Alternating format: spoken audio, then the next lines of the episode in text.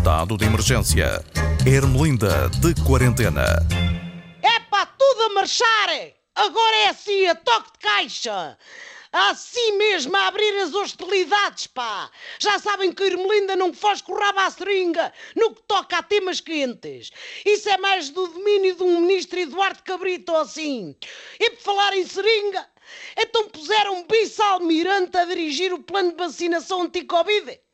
Pois não, aquilo meteu tanta água, mas tanta água, que a única solução foi promover a alguém que soubesse distinguir o bom bordo do estibordo e um pântano de compadrios de um tsunami das neiras.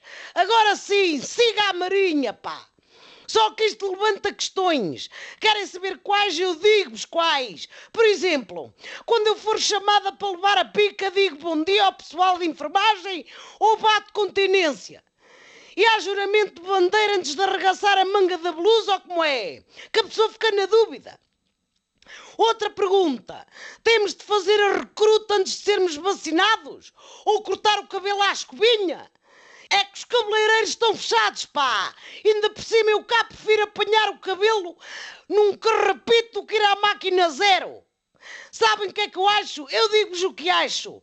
Quando chamam os militares para tomar conta dos assuntos, é porque a coisa já lá só vai à base do um, dois, esquerdo, direito, estica a barriga encolhe o peito. A doutora Graça Freitas que se põe a pau que ainda passa uma coisa para a vista de quem manda e põe o rambo no lugar dela. O Rambo, que era aquele que ganhava a guerra sozinho, sempre a fazer fitness. Tanto assim que andava sempre com uma fita desportiva na testa para apanhar o suor, pá. Que será feito desse homem? Se calhar é, está a dirigir o plano de vacinação dos americanos. Dizem que o plano de vacina estava uma balbúrdia, que aquilo parecia a invasão do Capitólio em Washington. Pois olha, a mim parecia mais um plano de almoçarada já ao domingo, porque a vacina era só para a família e amigos.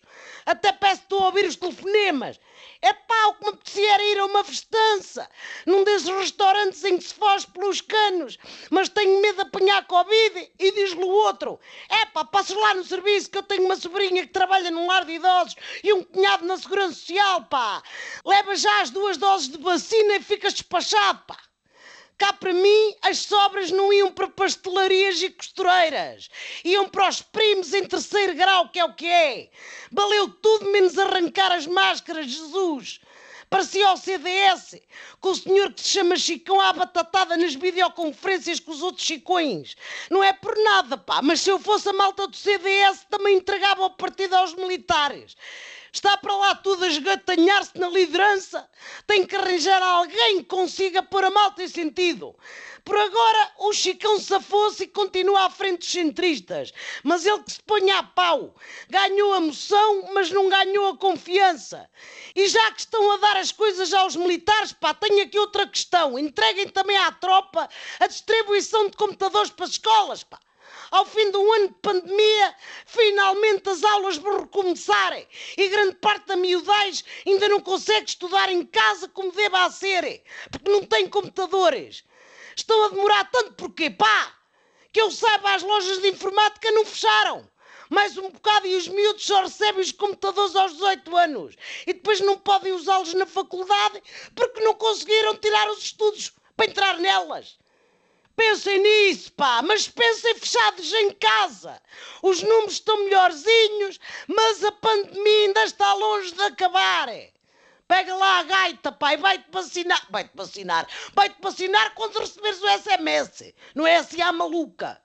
Até para a semana.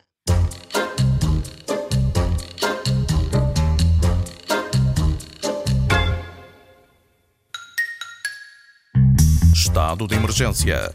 Ermelinda de quarentena.